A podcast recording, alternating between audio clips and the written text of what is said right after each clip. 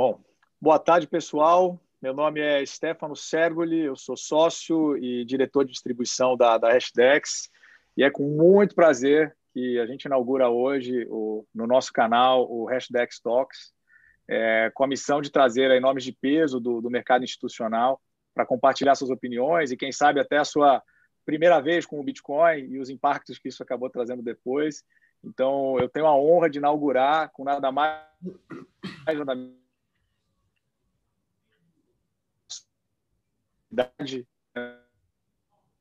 é, seja por econômicos, é, liberdade do indivíduo e também criptoativos. Então, Fernando, seja muito bem-vindo. É um prazer ter você conosco aqui no nosso canal.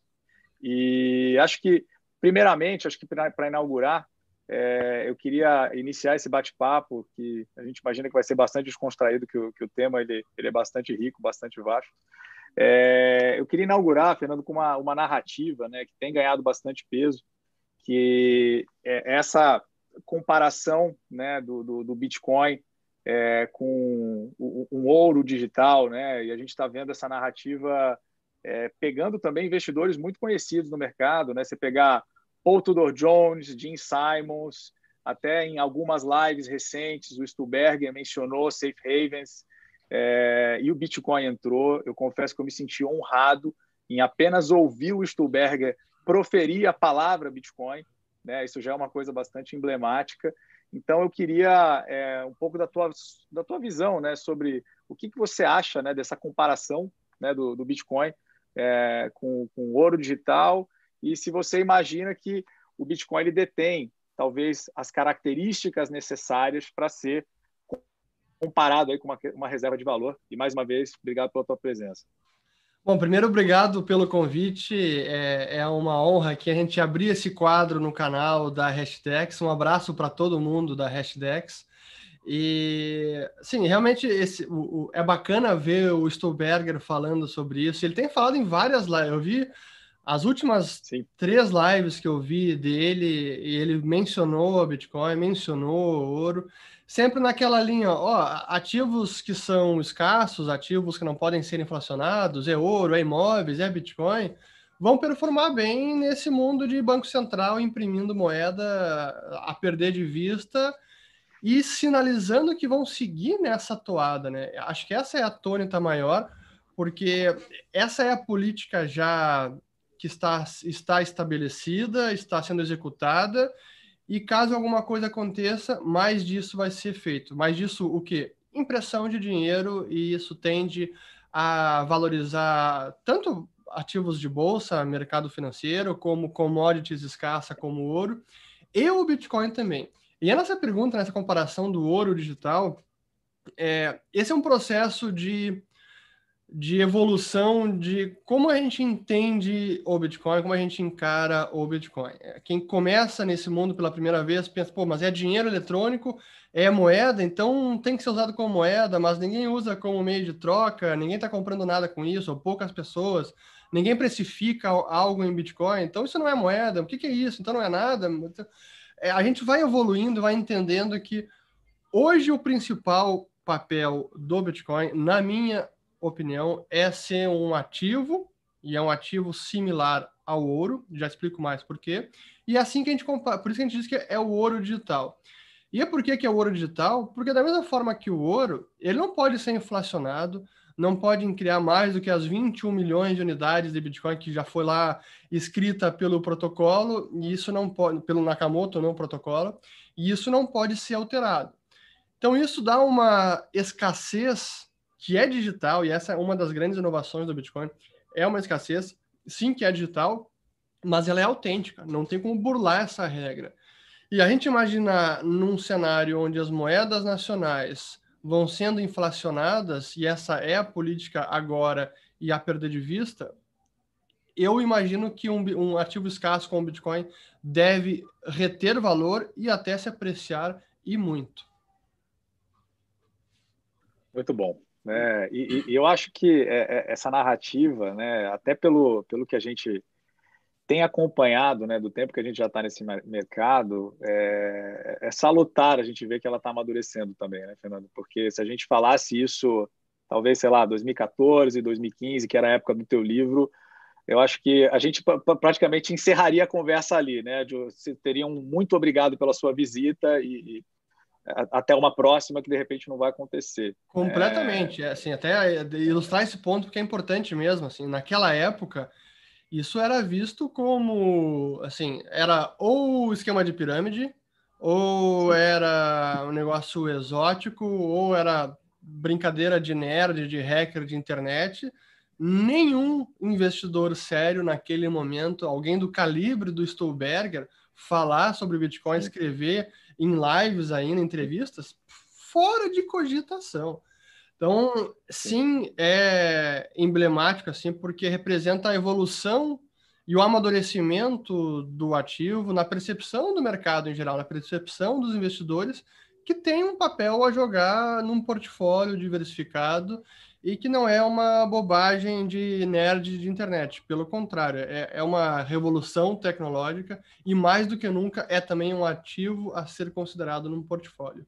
Não, perfeito, perfeito. Bom, pegando um gancho aqui, e eu acho que não seria um bate-papo né, sobre criptoativos se a gente não falasse também do poder de governos, eventualmente a gente não vai falar tanto de regulação, mas certamente o governo sempre entra nesse bate-papo, né, Fernando? Então, até acho que existe aqui um ônus é, e um bônus, né, o fato de cripto não ter nenhum governo, não tem nenhum governo suportando aqui, né? E a gente está vendo agora bastante, né, essa, essa, essa, é, esse posicionamento, né, dos bancos centrais querendo, né, criar as suas próprias moedas digitais né? E até uma coisa que a gente estava falando aqui no aquecimento, acho que todo novo evento na largada ele já traz aquela energia de ah, então agora acabou o Bitcoin, não, agora acabou, agora acabou, né? Então quando a gente viu, né, foi, foi a China, né, que um dos primeiros a se posicionar, que ia fazer lá o yuan, renminbi, ou seja lá o nome digital, e certamente pô, agora seria o fim do Bitcoin. Então queria um pouquinho elaborar com você sobre o tema, né? E pessoal, uma sopa de, de letrinhas aqui, então CBDC seria Central Bank Digital Currency ou pelo menos é o termo que se usa, isso pode mudar lá na frente também. Tem uma coisa que cripto é dinâmico, né, Fernando? Então, queria que você falasse um pouquinho sobre o tema de CBDC e se isso afeta ou não Bitcoin e cripto no longo prazo. Muito bem, vamos lá. É, primeiro, sim, afeta e afeta para mim de maneira positiva, não negativa. É, eu lembro, isso foi em 2014, acho que foi a primeira vez que se falou nessa possibilidade. Pô, quem sabe o Banco Central pode criar uma criptomoeda.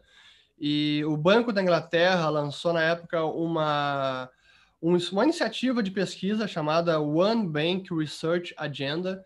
E um dos tópicos era justamente de criptomoeda por bancos centrais. Até eu dizia na época, olha, criptomoeda de banco central para mim é um oxímoro ou é de Banco Central ou é criptomoeda, porque se for de Banco Central é centralizada e se for criptomoeda não é, não é de Banco Central. Então, ou um ou outro. E aí depois acabou mudando, não, então é, é Central Bank Digital Currency, cunharam esse termo CBDC. Uhum. E isso foi evoluindo Legal. ao longo de, desses anos. Né? Isso já faz, pô, estamos em 2020, são seis anos. E já evoluiu bastante, a ponto de alguns governos anunciarem testes ou projetos pilotos, como o caso da China. O próprio Brasil começou um grupo de estudos faz, acho que duas ou três semanas, que até foi anunciado. Está é, tá sendo é, levado pelo Aristides, né, que é do Banco Central. E, enfim, o que, que seria até para as pessoas entenderem o que, que é então uma moeda digital emitida por um banco central? Hoje o cidadão comum ele tem acesso ao banco central pelo papel moeda. Então a gente tem o papel moeda. Deixa eu até ver se eu tenho um papel moeda aqui. É raro ter papel moeda no bolso. Deixa eu ver se eu tenho. Cara, ó, eu aqui... com certeza não tenho. Cara. Não são os 200 reais, mas aqui ó, temos aqui 5 reais. Legal. Esse, isso, aqui, isso aqui é um passivo do Banco Central. Esse é o único passivo do Banco Central que o cidadão comum tem acesso. Mas uma vez que esse passivo sai da impressora da Casa da Moeda, que é entregue ao Banco Central, que é entregue aos bancos e que passa a circular na economia, o Banco Central já não tem mais nenhum controle do que o cidadão faz com isso. Então, esse, esse é um ativo ao portador. É o famoso cash, né? E o Bitcoin é o, é o Peer-to-Peer -peer Electronic Cash. A ideia do, da moeda digital de Banco Central é emular o Bitcoin ou digitalizar o cash fazer o papel moeda do Banco Central se tornar digital. Só que quando isso acontece no caso do Banco Central, e ao contrário do papel físico, vira algo centralizado, onde o cidadão teria talvez uma carteira digital, onde ele tem acesso à, à, à conta no Bacen, então seria lá a Digital Wallet, a carteira digital do tal CPF no Bacen. E a gente passaria a usar esse passivo do Banco Central, em vez na forma física, agora na forma digital. Então, isso para mim já muda de, completamente a, é a antítese do Bitcoin, porque é algo centralizado, onde o Banco Central teria um poder de cercear, de impedir, de conceder, de permitir acesso ou não, por qualquer motivo, ah, esse CPF não pode acessar e ele é banido do sistema, ou é excluído, ou é restringido. Então, isso não é, uma, não é um verdadeiro cash onde, no mundo atual, isso até é irônico, né? O papel moeda é o último, digamos, vestígio de real liberdade ou autonomia que o indivíduo tem com o seu dinheiro. Eu, com essa nota, posso fazer o que eu quiser. Eu não preciso pedir autorização para comprar uma revista, um café, um almoço ou qualquer coisa. Mas no momento que eu passo a ter uma carteira do Bacen, aí há um controle bem maior, ou talvez até absoluto, pelo Banco Central. Para mim, o maior problema hoje até não é não é se o Banco Central vai ou não lançar uma criptomoeda, uma moeda digital. Eu acho que até o próprio relacionamento entre Banco Central e sistema bancário. Porque os bancos hoje são criadores de moeda, a moeda bancária, né? o depósito à vista que a gente usa, os depósitos bancários é uma espécie de moeda, não tem curso legal, mas é a moeda mais usada pela, na economia. Perfeito.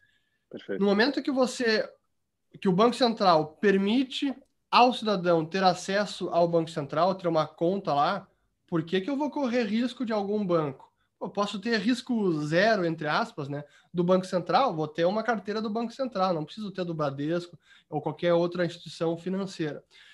Esse relacionamento Banco Central e sistema bancário, no caso de CBDC, para mim ainda não foi resolvido. Para mim, esse é o maior entrar ou um dos maiores é, entraves. E aí, aproveitando a pergunta, né, como é que isso afeta o Bitcoin e demais criptomoedas?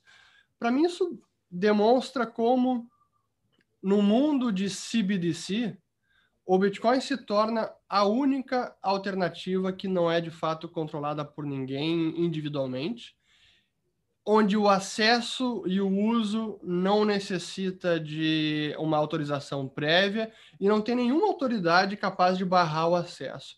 Então aí o Bitcoin se torna o único refúgio nesse mundo. Eliminação do papel moeda, abolish cash, não tem outra alternativa. E nesse mundo que o Bitcoin para mim vai ter ainda mais valor, nesse mundo de CBDC e imaginando no extremo a abolição do papel moeda. Não, excelente. E, e, e, no final, eu acho que a infraestrutura por trás também de uma eventual CBDC rodando vai desmistificar muita coisa né? Então, Também.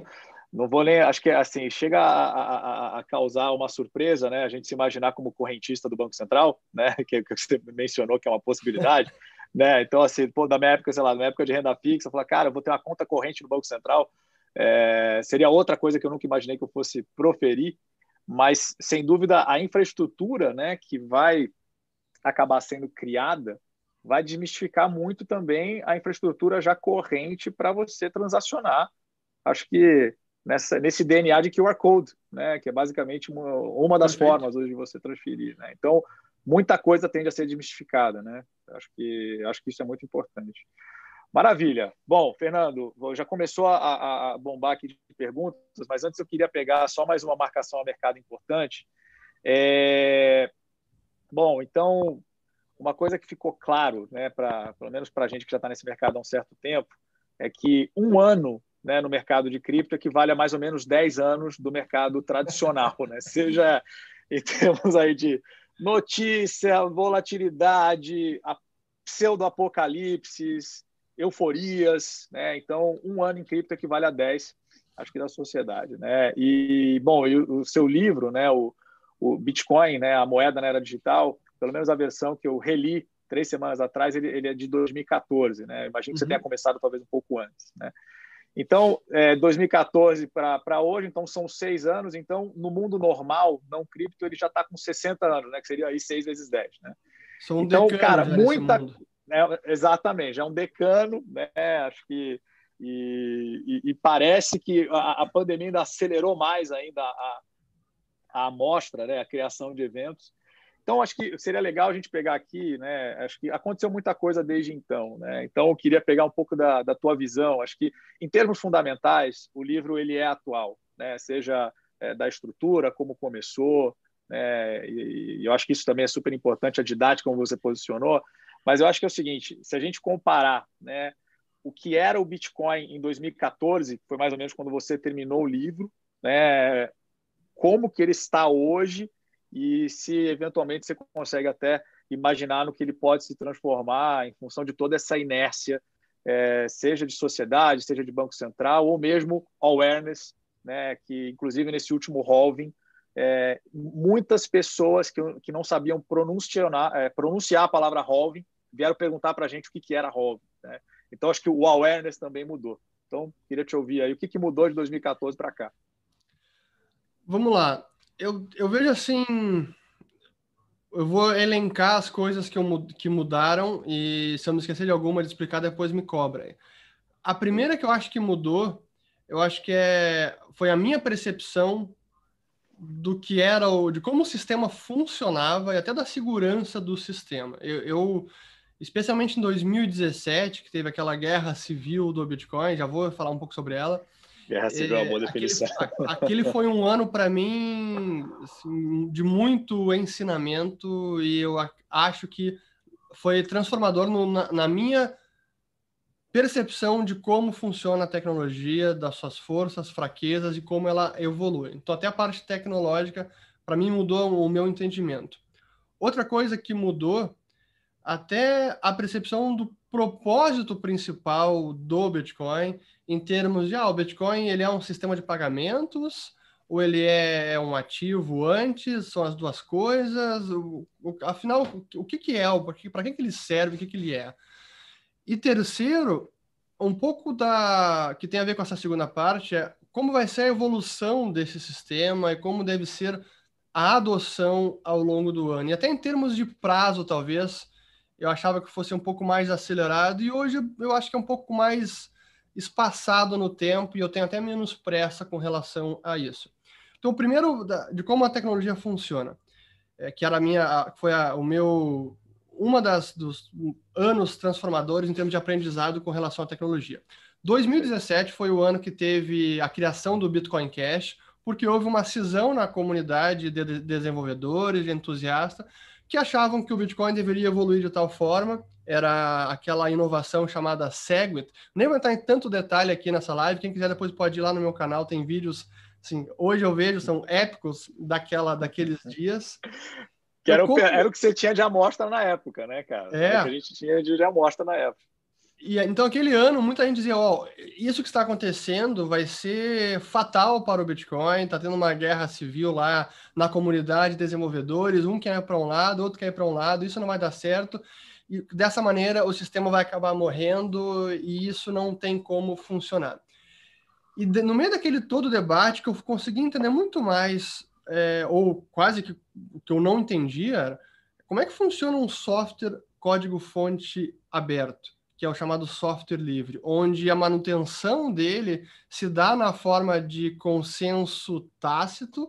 Para mim era algo completamente novo. Como é que os caras vão atualizar o sistema? Como é que eles vão concordar em atualizar o sistema? E aí que o papel que joga o minerador e qual é o papel que tem o chamado full node, que é o nó integral, que não minera, mas valida transações. Como é que se dá todo esse equilíbrio de forças que ao mesmo tempo que é delicado, ele é muito robusto? Tudo isso eu fui aprendendo ao longo do, de, do ano 2017, até chegar ao final do ano, onde finalmente havia uma, uma parte da comunidade que estava tentando forçar a mão, e era o chamado Segwit 2X, o Segwit 2X, e criar mais uma divisão do Bitcoin. E eu, a, com a análise que eu fiz, eu estava concluindo ao longo do tempo, assim, chegando perto da data fatídica, foi 7 de novembro. E eu estava dizendo, olha, eu acho que isso não vai adiante, esse Segwit 2x, por causa disso, disso, disso, e isso vai ser muito bom para o Bitcoin, vai provar como o sistema é, é seguro e robusto, vai ser excelente para o futuro do Bitcoin. E acabou acontecendo exatamente como eu previa. Para mim foi até muito satisfatório do ponto de vista pessoal de ter entendido aquele jogo de forças. E aquilo me fez até ser muito mais otimista com o futuro do sistema, porque eu entendi como ele opera na prática, como ele é atualizado, como a dificuldade em melhorá-lo e trazer novas funcionalidades é, uma das, é um dos grandes atributos do protocolo.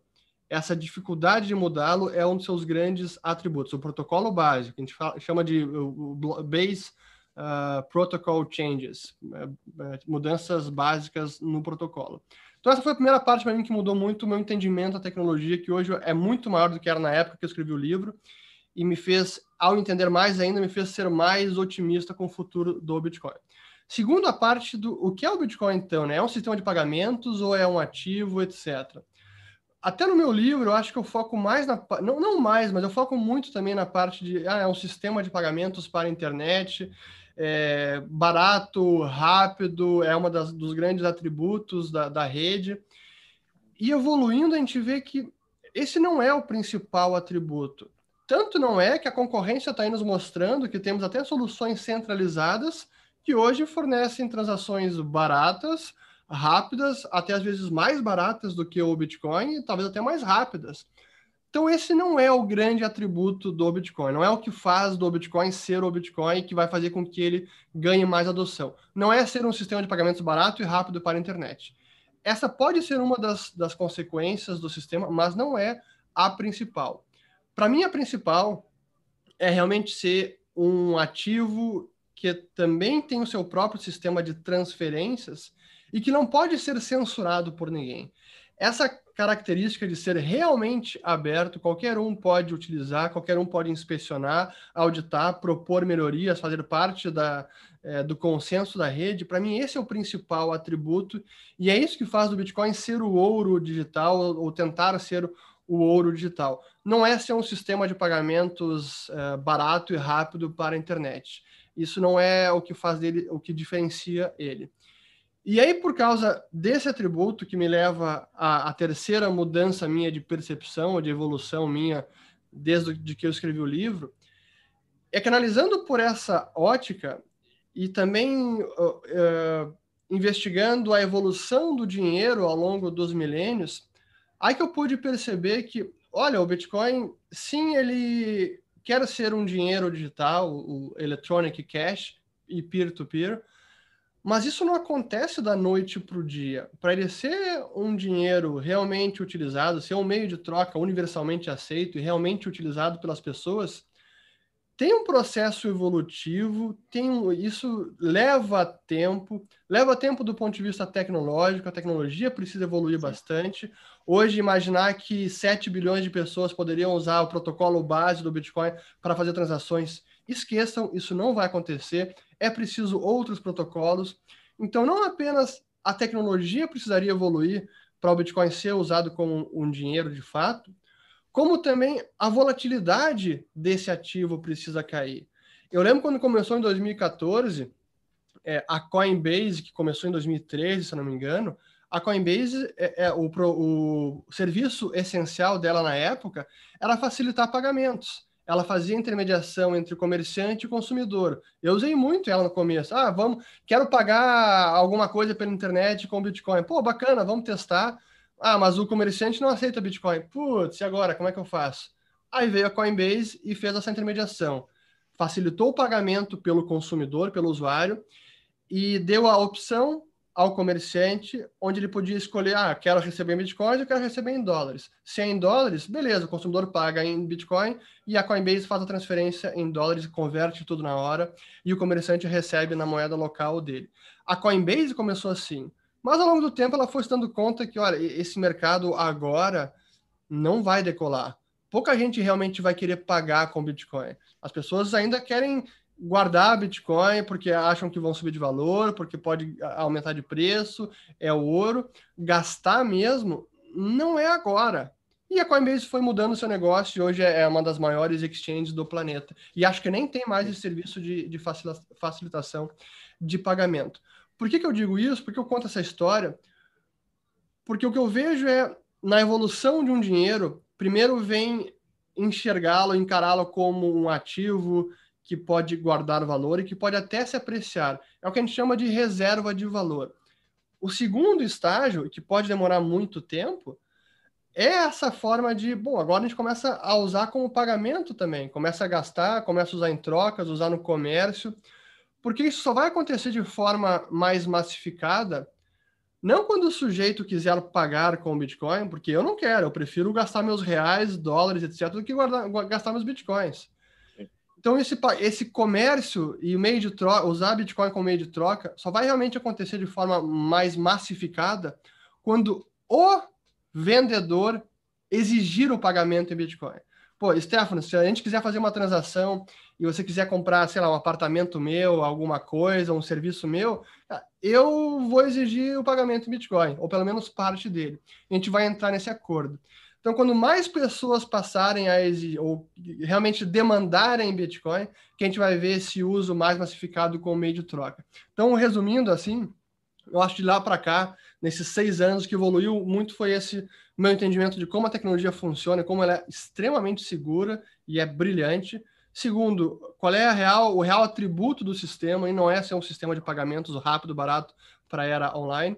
E o terceiro, essa evolução como dinheiro, que leva mais tempo e faz parte da ordem natural das coisas. Poxa, excelente. E até, assim, fazendo um gancho, é, menos vasto que o seu, sem dúvida, não escrevi nenhum livro, mas é, a gente acompanha esse mercado e tenta definir ele, acho que dá largada. Eu acho que esse é o grande desafio, até para quem está no mercado financeiro tradicional, né? E a gente está com a, com a visão de trazer é, bastante esse público de gestor, né? Uhum. Cuja, cuja missão é, hercúlea né, é encontrar oportunidades, né, assimetrias e se posicionar, mas em classes de ativos já com históricos de retorno aí, sei lá, de, de 50, 100 anos, né, com é, em cima de ativos que você não tem, nem, você não gasta nem um, um, uma gota de suor pensando na custódia dele, que não é o caso, né? Do nosso é aqui. Então, e, e, a gente está vendo, sabe, Fernando? Acho que é, é, como cada pessoa entende que as suas primeiras definições do que era o Bitcoin e principalmente do que era esse mercado, não é que elas estavam erradas, mas elas eram rasas, né? Então, no, e, e, mesmo, né? Acho que pegando um pouco do teu gancho, mesmo tanto que você estudou para conseguir, né? Poxa, materializar um livro que traz conceitos tão pesados de maneira tão didática, você também mudou de opinião, né, ao longo. Na verdade, não é que nem mudar de opinião, mas aprofundou um pouco mais. Perfeito. E é por isso que a gente sempre acha isso ainda mais genial, né? E, e, o grande desafio é que você, a, a, quem, quem tem exposição a essa classe, é, não indo no caminho acadêmico, é, mas talvez encarando isso aqui como investimento, você pode é, resumir isso aqui em duas palavras, né? Bid e offer. E, cara, não dá para ser mais raso do que um bid e um offer. Né? E, ao mesmo tempo, ele é justo. Né? O mercado está sempre certo. E é o que a gente está vendo o mercado tentando, talvez, atribuir um preço justo para um ativo que ele segue, acho que, evoluindo na cabeça de cada pessoa. Né? Então, eu acho que é um, fica um, acho que um, um ponto aqui, acho que para todo mundo que está ouvindo isso aqui, e a nossa missão mesmo é posicionar né, o, o talvez a, essa classe de ativo ainda gestacional, mas para que é, os gestores mesmo comecem a acompanhar. Né? Então, eu tenho muito gestor amigo meu que, quando eu entrei né, é, e participei dessa missão aqui, que é a Hashtags, o cara não entendia os porquês.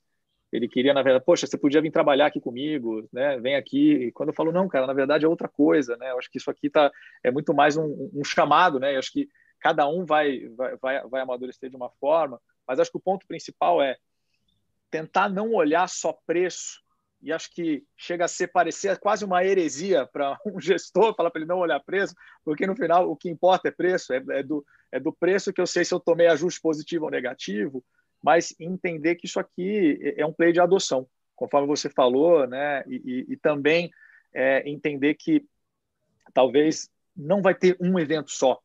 Né? Eu acho que na época, né, quando você estava em 2014 ali, era mais ou menos quando começou a, a, se discutir a possibilidade do primeiro futuro de Bitcoin. Né? Uhum. E aí todo mundo fala, não, quando apareceu o futuro do Bitcoin, e aí é to the moon. Né? E, e, e não é isso. Né? E, e eventualmente né, vai acontecer em algum momento o ETF, que vai ser um marco para a indústria, mas também não é só isso.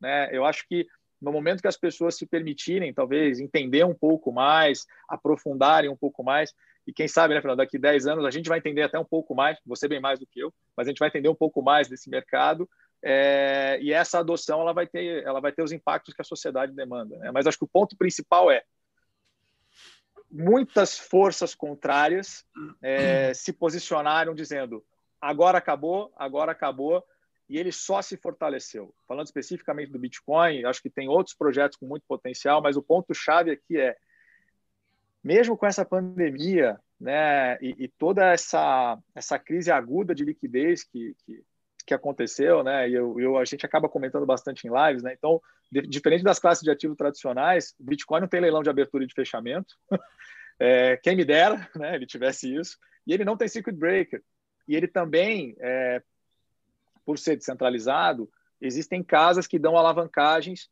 é, para dizer o mínimo, desnecessárias em cima também de uma classe de ativo que já tem uma vol de 50 a 60, que poderiam, talvez, eventualmente, fazer esse preço convergir para algo muito próximo de zero.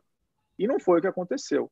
Né? O que aconteceu, na verdade, acho que toda essa, é, essa energia né, que essa pandemia trouxe, trouxe awareness, né? acho que trouxe curiosidade, e a gente está vendo isso, inclusive, em preço.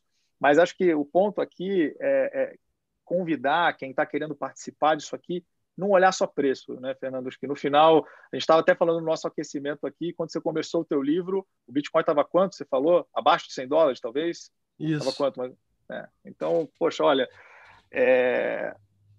é um movimento muito relevante, tá, pessoal? Então, Bom, a gente matou aqui a, a, primeira meia hora, então até estourei aqui um pouquinho e agora eu vou abrir aqui para as perguntas. Então, deixa eu só complementar. Enquanto você olha a pergunta, deixa eu, deixa eu complementar. É, acho que essa a questão de como encarar o ativo, a tecnologia, qual é a tese que é mais é, convincente, né, compelling, varia para muita gente. Né? Eu sei que o Marcelo, o seu sócio, ele gosta muito da, da ideia de enxergar as criptos como um pedacinho numa rede nova, numa empresa nova, e você se tornar sócio, se essa rede crescer, você também é, cresce com ela e a sua participação nela acaba valendo mais. Também é uma forma de, de, de entender, é, isso que é o bacana, como é uma tecnologia também, e é um, é um protocolo que eu, eu digo é, é o protocolo base, sobre o qual outros protocolos e outras inovações ocorrerão, como já estão ocorrendo, é até difícil saber onde isso vai dar, mas assim, é para mim é, é, é, espetacular. E só sobre o preço, é, concordo, claro que preço importa sim, a sua cota está todo dia lá dizendo é, o que, é, como está a sua performance, mas a minha visão é sempre de longo prazo e, e para mim a, a razão de existir do Bitcoin e ao que ele serve é tão mais transformador do que apenas um ativo que pode se apreciar e bombar o retorno da sua carteira, que eu, eu, eu, eu dizia desde o começo, quando eu entendi o potencial, as repercussões, as implicações do Bitcoin, eu sempre dizia, olha, é, o, o meu objetivo, não sei dos outros, mas o meu objetivo não é fazer dinheiro com o Bitcoin, mas sim é fazer do Bitcoin um dinheiro. Isso é completamente diferente. É fazer, fazer da tecnologia ser um dinheiro usado, adotado comumente pelas pessoas, porque o, o potencial que isso traz em termos de mais autonomia, independência, de liberdade individual, assim, não tem paralelo. Então, para mim, esse é o principal ponto com, com o Bitcoin. Não, mas é, é, e depende, né? Acho que da, da, da, da, adoção. Acho que depende do conhecimento das pessoas. Não adianta, não é, não é um evento. Não é o ETF, Exato. não é o futuro, é o, é o awareness né, de cada indivíduo. É bom, então vamos lá. É, vou pegar aqui, poxa, e muito bom, Fernando. Obrigado aí pela, pelas as iniciais aí. É sempre, é sempre refreshing poder falar sobre isso. Bom, é, não, não poderia deixar de aparecer uma pergunta aqui é, com relação à escalabilidade, né? E, Boa. E, transações rápidas do Bitcoin. Então, acho que de repente vale falar ali né, dos 10 minutos e, obviamente, você saber melhor do que eu, né? Talvez é, Lightning Network e tudo mais. Então, uma pergunta aqui do Stefan, meu xará, sobre escalabilidade, transações rápidas e qual seria o, o a possibilidade de, de melhora que, que, a rede pode trazer. Esse é o tema da, da escalabilidade do Bitcoin, ele, ele, ele está no debate desde quando Satoshi Nakamoto publicou a primeira mensagem lá anunciando o Bitcoin, antes de disponibilizar o software. Então, isso é outubro, novembro de 2008, antes de sair o software, onde os especialistas da área logo concluíram: olha, desse jeito que está desenhado o sistema, pelo, pelo que está descrito aqui, o sistema não vai escalar. Então, esse o problema e o desafio de escalabilidade, ele estava já na, na gênese do sistema. E ele vai sempre existir. Não é o escalabilidade, da mesma forma que não é um evento que vai gerar adoção. Ah, agora é o ETF, boom, pronto. Também não é uma solução única, agora é essa solução, pronto, está resolvida a escalabilidade. A escalabilidade é o, é o chamado moving goalpost, né? Aquele alvo móvel que cada vez que você aumenta a escalabilidade, isso traz mais adoção, traz mais demanda para a rede e vai precisar ampliar a capacidade a internet é a mesma coisa. Eu lembro quando eu comecei a usar a internet lá em 94, 95, para baixar um e-mail era, já era complicado. Depois, quando veio lá o Napster, em 98, se eu não me engano, baixar uma música de 3 megas e meio demorava 15 minutos num dia de conexão boa. Quando era uma vitória, era uma vitória, era uma vitória, era uma vitória. Era uma vitória. Hoje a gente assiste filme em 4K no telefone aqui, cara. Pô, é absurdo. Mas essa escalabilidade demanda tempo e várias soluções vão ocorrendo. A Lightning Network é uma solução, sem dúvida. Vai ser só ela? Não, não vai ser só ela. Hoje a gente tem uma tem novas tecnologias surgindo, novas ideias surgindo, como uma que eu escutei que eu li recentemente, que acho que é bacana, que é o Payment Pools, que é similar até a Lightning Network, mas é um, um, um outro protocolo. Junto com a é, com a Lightning, ou em paralelo à Lightning, tem também o. Como é que é o nome agora? Eu me esqueci do. É o Taproot, mas tem a, as assinaturas Schnorr, Schnorr Signatures, que é uma outra forma de assinar as transações que reduziria o espaço das transações, também permitindo mais escalabilidade. Então, essa inovação ela vai acontecendo, mas às vezes ela é aquém do que a gente gostaria, ou que muita, muitas pessoas esperariam. Ah, não está escalando, precisa escalar mais rápido, o sistema não escalou, não vai funcionar, pronto, esqueçam. As coisas não acontecem num ritmo tão acelerado, especialmente num sistema como o Bitcoin, e aí que eu acho que é o um ponto essencial, é, e aí eu reforço o que eu falei antes, do principal atributo ser a, a dificuldade de mudar o sistema, que ele precisa reter essas propriedades essenciais. Porque se ele pode ser mudado facilmente, é como eu comparo com o ouro. Pô, se algum alquimista tivesse descoberto séculos atrás como replicar ouro em laboratório, o ouro teria deixado de ser ouro. Da mesma forma com o Bitcoin. Então, fazer essas melhorias sem alterar a essência do sistema, mantendo o consenso da rede, e que é um consenso que ele ocorre a cada 10 minutos em média, é uma tarefa hercúlea. Mudar o Sim. sistema Bitcoin é realmente como fazer a, a manutenção na turbina de um avião que está sobrevoando a 10 mil metros de altura a mil quilômetros por hora. Não é simples. Então, nesse sentido que, para mim, a escalabilidade ela vai sendo resolvida. Em alguns momentos vai ter, vai ter, teremos gargalos, como foi a bolha de 2017, mas sim. Sim, faz parte do sistema. Sim. E o avião continua voando, né, Fernando? Acho que deixar bem claro. O avião né? continua com, voando. Com toda a turbulência, ele continua voando ali, entendeu? Tá. Ele, ele, segue, ele, ele, segue voando.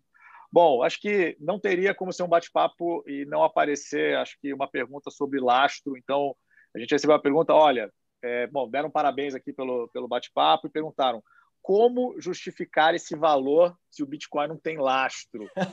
Boa. Ah, rapaz, essa, essa eu vou pedir ajuda mesmo. Essa não é me propor a responder, não, porque tem que ter muita desconstrução, né?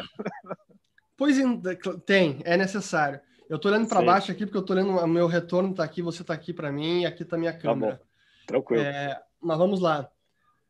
Essa questão do lastro. Sempre aparece, essa pergunta sempre, sempre aparece. Sempre, é básica. Lavagem de dinheiro e lastro é básico, é básico. E, e, normalmente são os economistas que trazem essa questão. Ah, mas o Bitcoin não tem lastro. Pum, pronto, acabou, esquece o Bitcoin, não tem Não quero mais conversar, não quero mais conversar.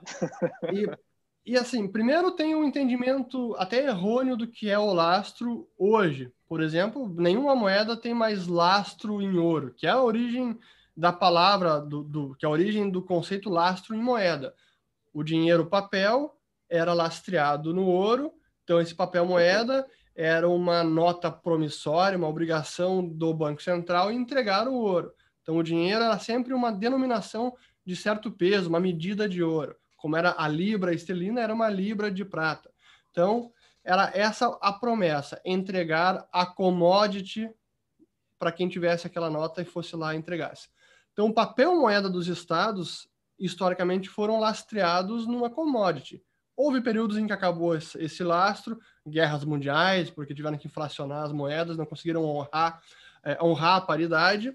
E desde 71, quando acabou o acordo de Bretton Woods, nenhuma moeda nacional é lastreada no ouro. Então, o dinheiro hoje não tem o lastro como ele existia historicamente. E se a gente pensar, bom, mas qual era o papel desse lastro? O papel do lastro, um deles era impedir a inflação do papel moeda, a emissão em excesso desse papel, para que não, não perdesse essa paridade, e isso, isso impunha uma disciplina ao banco emissor, ao banco central, ao governo que controlava a moeda. Era para impedir a depreciação da moeda. Mas se a gente for um passo além, bom, então papel moeda é lastreado no ouro, mas e o ouro? O ouro é lastreado em quê? O que, que garante que o ouro não vai ser inflacionado também? A própria natureza. Então, são as propriedades físico-químicas do ouro que impedem que ele seja inflacionado. Tem a, a oferta dele está dada pela natureza, pelo criador, e isso não tem como alterar. Até hoje não conseguiram. E com o Bitcoin é da mesma maneira. O Bitcoin não tem nenhum lastro em outra coisa a não ser nele mesmo. O que impede que ele seja inflacionado são, primeiro, a regra que foi definida pelo sistema e todo o conjunto da rede que está constantemente fazendo com que essa regra seja cumprida. Porque esse é outro negócio que é brilhante na tecnologia. É, essa regra de 21 milhões de bitcoins, ela não está escrito no software. Não é o software que faz com que essa regra seja cumprida. É porque toda a rede está auditando cada novo bloco minerado que deve seguir a regra que foi definida. E se aquele bloco não for de acordo com a regra, o restante da rede vai rejeitar aquele bloco e ele não vai passar. Então, esse é o consenso tácito que ocorre a cada 10 minutos em média e que segue aquela regra que foi, digamos, quase que proposta pelo Nakamoto. Ó, essa é a regra, cumpram. E a rede cumpre, mas ela não está escrita no software. Então, é esse é, é da forma como a rede foi concebida, como ela funciona e que impede com que haja inflação de bitcoins. Então, o laço do Bitcoin é a própria característica do sistema, a sua própria natureza é, digital. Muito bom, muito bom. Bom, é, vou pegar mais, mais uma aqui. É, ah, não tinha como perguntar de correlação, né? Então, ah, o, o, Sandro aqui ele mencionou, falou, olha, você, vocês imaginam em algum momento o Bitcoin ele vai descolar do S&P 500? É, será que depois das eleições, será que depois das eleições americanas isso vai acontecer? Bom, pois então, falou que podia né, liberar é... qualquer pergunta difícil, né? Então estou liberando, não tem não filtro nenhum lá. aqui, tá, Fernandão? Vamos embora. o... Depois eu queria só responder, me, me lembra de responder sobre o como explicar o valor do Bitcoin, o valuation do Bitcoin. Ah, é, perfeito. Mas sobre a correlação, isso é, é engraçado, né? Acho que é se a gente olhar o histórico do Bitcoin nos últimos 10 anos, assim, ele tem pouca correlação com outros ativos. E acho que até é de se esperar, porque é um ativo muito pequeno, mais suscetível à manipulação no passado, ou nem tanta manipulação, mas onde volume maior uh, facilmente alterava o preço dele uh, de outras criptos. Então, é um pouco da característica de um mercado nascente de um ativo ainda muito pequeno à medida que ele vai ganhando corpo, vai ganhando mais volume, vai ganhando mais é, mercados futuros, contrato futuro, derivativos, etc., é natural até de se esperar que ele tenha uma correlação maior com outros ativos, ou que comece a apresentar alguma correlação. Hoje, eu vejo que nos últimos meses, ele teve uma correlação parecida com ouro, por exemplo, teve uma correlação é. parecida com ouro, embora mais volátil, mas foi uma correlação é, parecida. Na crise agora de março, assim, foi muito claro, porque foi uma crise de busca desenfreada por liquidez, onde o planeta inteiro estava se desalavancando ou fazendo caixa, vendia o que fosse, a sogra, o que fosse, para fazer caixa.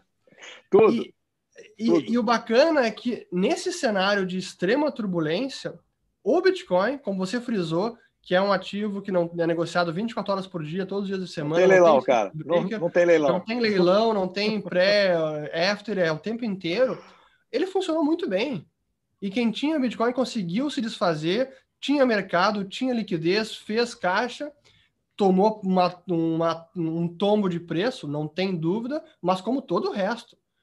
Sim. E depois recuperou. Então, acho que é de se esperar essa correlação comece a crescer e eu esperaria que fosse correlacionado mais com um ativo como o ouro, porque servem papéis similares na minha avaliação. Essa é a minha é expectativa.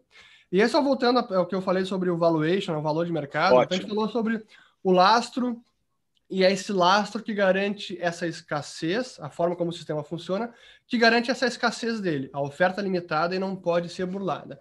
Então, quando a gente pensa em um ativo como o Bitcoin, que não é um ativo que rende nada, não é, não tem rendimento, não tem fluxo de caixa, como é que a gente faz um valuation desse tipo de ativo? Uma avaliação de fluxo de caixa descontado? Não tem como, não tem fluxo de caixa.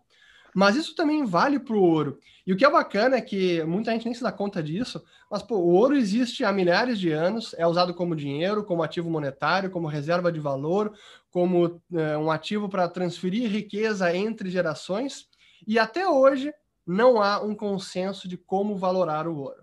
Porque não tem forma também. O ouro não tem fluxo de caixa. Então, o que a gente pode fazer não é um, um não é um completo, não é um voo cego por completo. Mas o que a gente pode fazer é olhar a equação de oferta e demanda. Como é que a demanda, como é que a oferta daquele bem vai se comportar e como é que a demanda por aquele bem vai se comportar. No caso do ouro, a gente sabe que a oferta aumenta em média 2% é, ao ano. Do lado da demanda, tem o uso industrial que você pode é, estimar, tem o uso aí mais monetário para joalheria, tem o uso como ativo monetário, e, e esses são os principais usos. Com o Bitcoin é muito similar também. Hoje, hoje o principal uso é como um ativo, como talvez meio de troca, mas muito mais como um ativo é, monetário. Do lado da oferta do Bitcoin, ela está dada. É até mais, é, tem uma certeza muito maior do que com o ouro.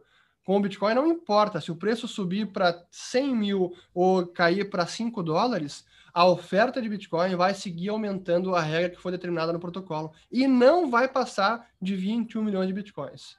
Se o Elon Musk achar o meteoro e conseguir minerar meteoro de ouro. Eu ia falar disso, cara. Terra, porque não...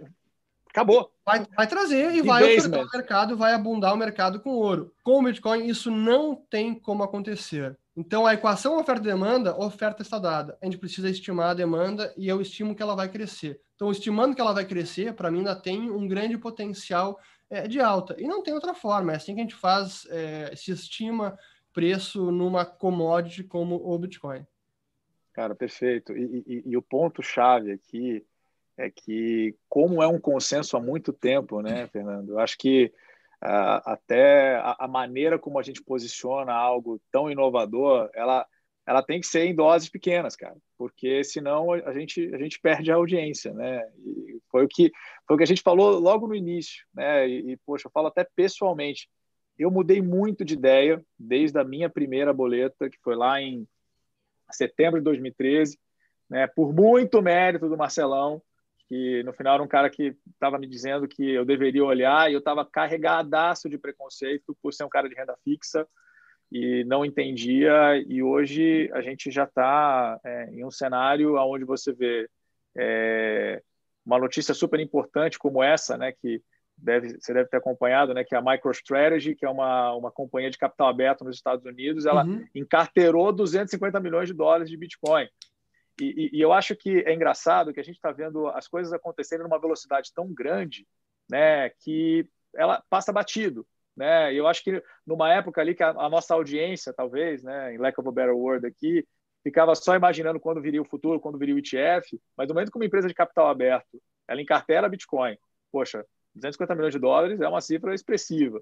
É, e com a justificativa né, que ele prefere ver o outcome nos próximos anos do que vai acontecer com o Bitcoin versus o que vai acontecer com o dólar, isso é muito emblemático, cara. E é. isso é uma mudança de paradigma, né, Fernando? Eu acho que e a gente vai ver outras, né? Então, eu acho que e, e, e assim é, é, é, salutar, sabe, poder é, ter esse tipo de bate-papo, ainda mais nesse momento, né, onde se tem uma coisa que a gente tem certeza é que o mercado ainda tem bastante incerteza, né? E ao mesmo tempo, acho que é, é legal essa, essa visão que você colocou com relação a, a, ao, ao, ao valuation, né? Ou uma forma de enxergar o Bitcoin, porque ele é objetivo, tá dado, cara.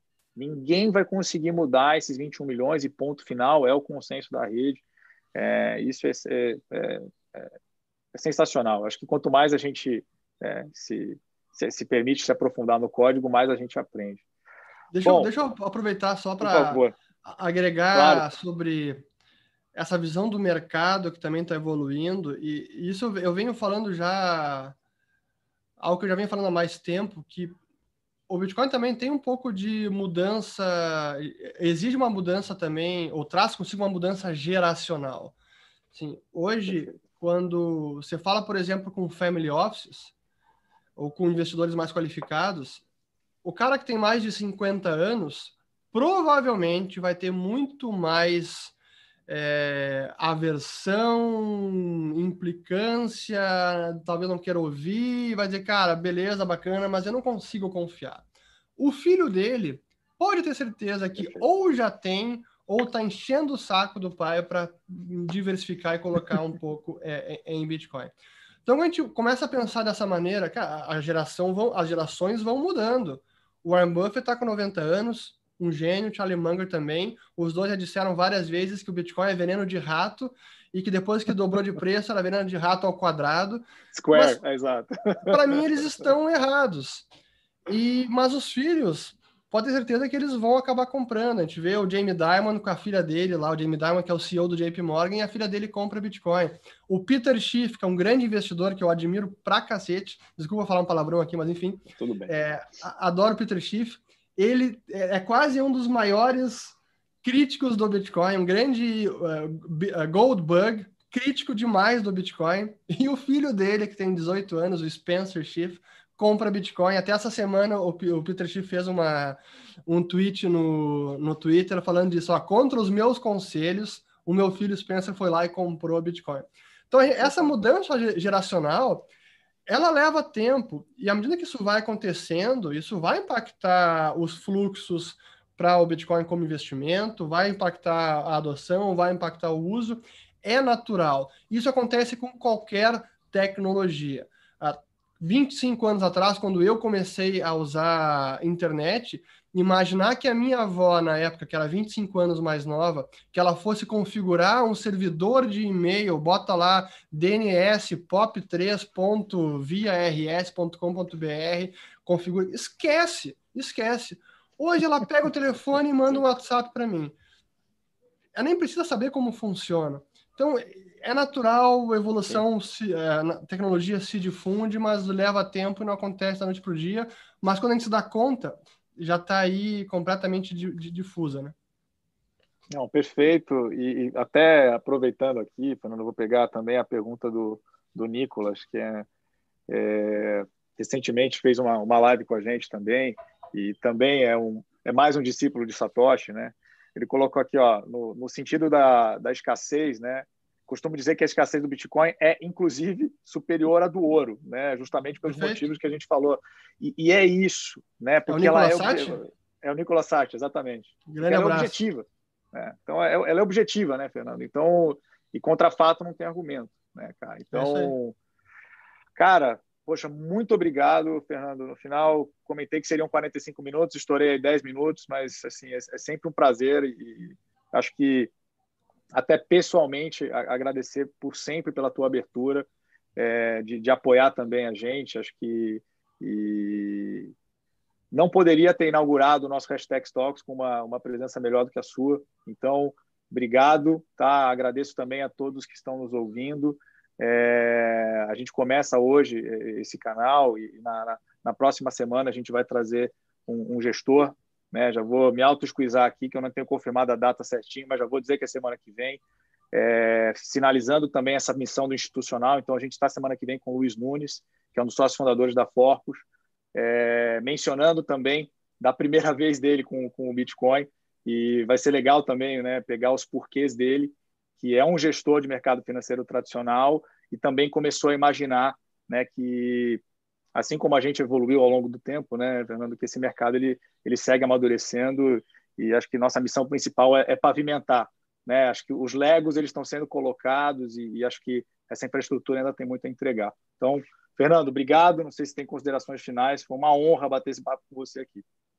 Não, só agradecer a todos, é, também convidar o pessoal que está assistindo aí de casa para se inscrever aqui no canal da Hashdex, ativar o sininho, compartilhar o vídeo também, porque acho que é uma boa, pode ser uma boa porta de entrada para muita gente de entender esse mundo melhor, de perder alguns preconceitos e, e acho que o principal assim, é, é encarar com, com humildade, porque são coisas novas que pode ser que nós estejamos errados. E eu, no começo, estava errado.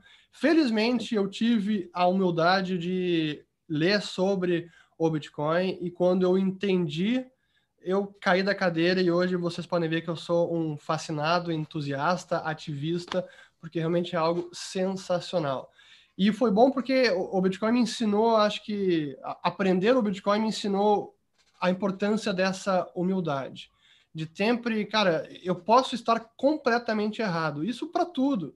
Então é importante a gente estressar as nossas teses, se confrontar, ouvir opinião contrária, não rechaçar por completo, por mais que você ache que é uma baboseira, talvez não seja e você que esteja completamente errado. Excelente, Fernando. Muito obrigado e um grande abraço. Valeu. Obrigado, um grande abraço, pessoal.